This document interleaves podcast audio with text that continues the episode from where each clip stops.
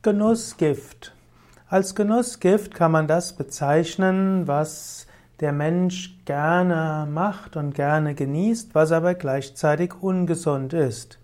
Verschiedene Genussgifte sind zum Beispiel alkoholische Getränke, Zigaretten, Zucker und letztlich würde man auch sagen, Fleisch und äh, Milchprodukte sind auch Genussgifte.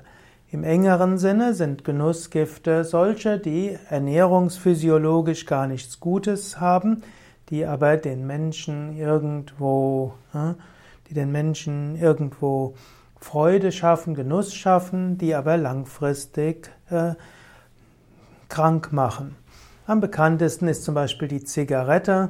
Eine Zigarette bringt dem Menschen nichts Gutes, aber sie ist ein Gift und manche Menschen sagen, sie genießen die Zigarette, obgleich die meisten Menschen heutzutage wissen, dass Zigarette ungesund ist und sie deshalb nicht wirklich auch eine Zigarette mit Genuss genießen können. Aber wenn sie es mit Genuss genießen könnten, dann wäre es ein Genussgift. Auch Zucker macht dem Organismus nichts Gutes, insbesondere in größeren Mengen zu sich genommen, wird man deshalb als Genussgift bezeichnen. Auch Milchprodukte sind in einem weiteren Sinne ein Genussgift. Menschen mögen manche Milchprodukte, sie sind aber schädlich. Nicht so schädlich wie Zigarette, so ähnlich wie Zucker nicht so schädlich ist wie Zigarette, hm, aber man sollte Milchprodukte am besten weglassen. Auch alkoholische Getränke bringen nichts Gutes, aber vergiften den Körper und bringen verschiedenste Probleme. Der Mensch braucht keine Genussgifte. Es gibt glücklicherweise genügend Dinge, die man machen kann, die einem Genuss geben, Freude schenken können. Überlegt, Erdbeeren oder Kirschen zu sich zu nehmen oder einen guten, schönen Salat oder auch ein gut zubereitetes Gemüsegericht, all das kann einem viel Genuss geben. Oder auch eine Yogastunde kann ein großer Genuss sein oder auch Musik. All das sind positive Genüsse.